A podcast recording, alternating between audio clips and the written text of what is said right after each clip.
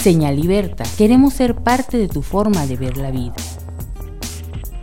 Según la Fiscalía de la Zona Norte, los datos de la semana anterior eh, registran un total de 40 ejecuciones hasta el sábado pasado en diversos puntos de esta frontera.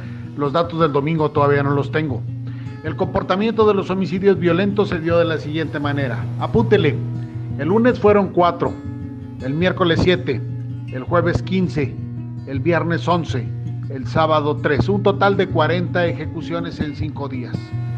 Este número puede variar, le digo, por lo que se contabilice al cierre de edición del domingo. Y en lo que va del periodo corralista, le doy otros datos que asustan. Suman en nueve meses lo siguiente. Chihuahua Capital, 324 casos. Ciudad Juárez, 538. 1.312 asesinatos en nueve meses. Y dicen las autoridades que esto de los salsas de homicidios tipo ejecución obedecen principalmente a la división de un grupo delictivo que opera en la ciudad, por lo que la disputa del territorio para la venta de droga entre los narcomenudistas se ha fragmentado y la mayor parte de las víctimas formaban parte de dicho grupo delictivo. Y luego, ¿qué esperan para solucionar el problema?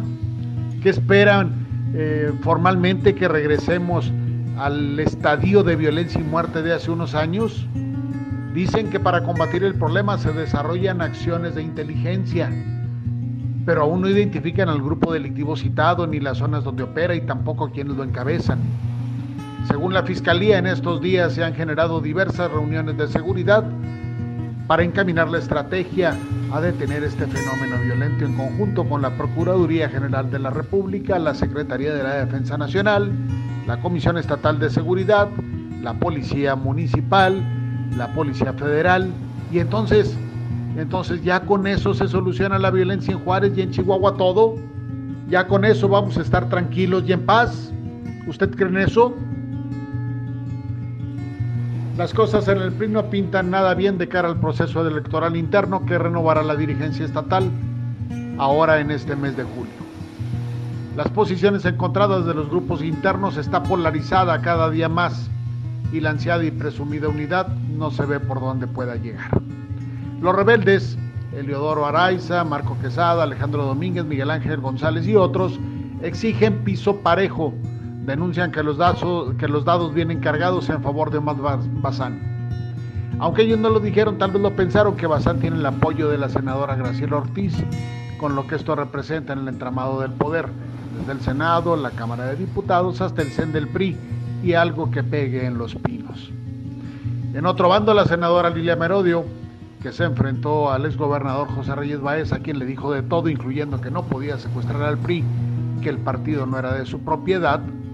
La misma senadora ya se le fue a la yugular al exgobernador, lo que no abona el proceso de sucesión y deja ante los chihuahuenses una imagen de una legisladora agresiva, visceral, sin argumento.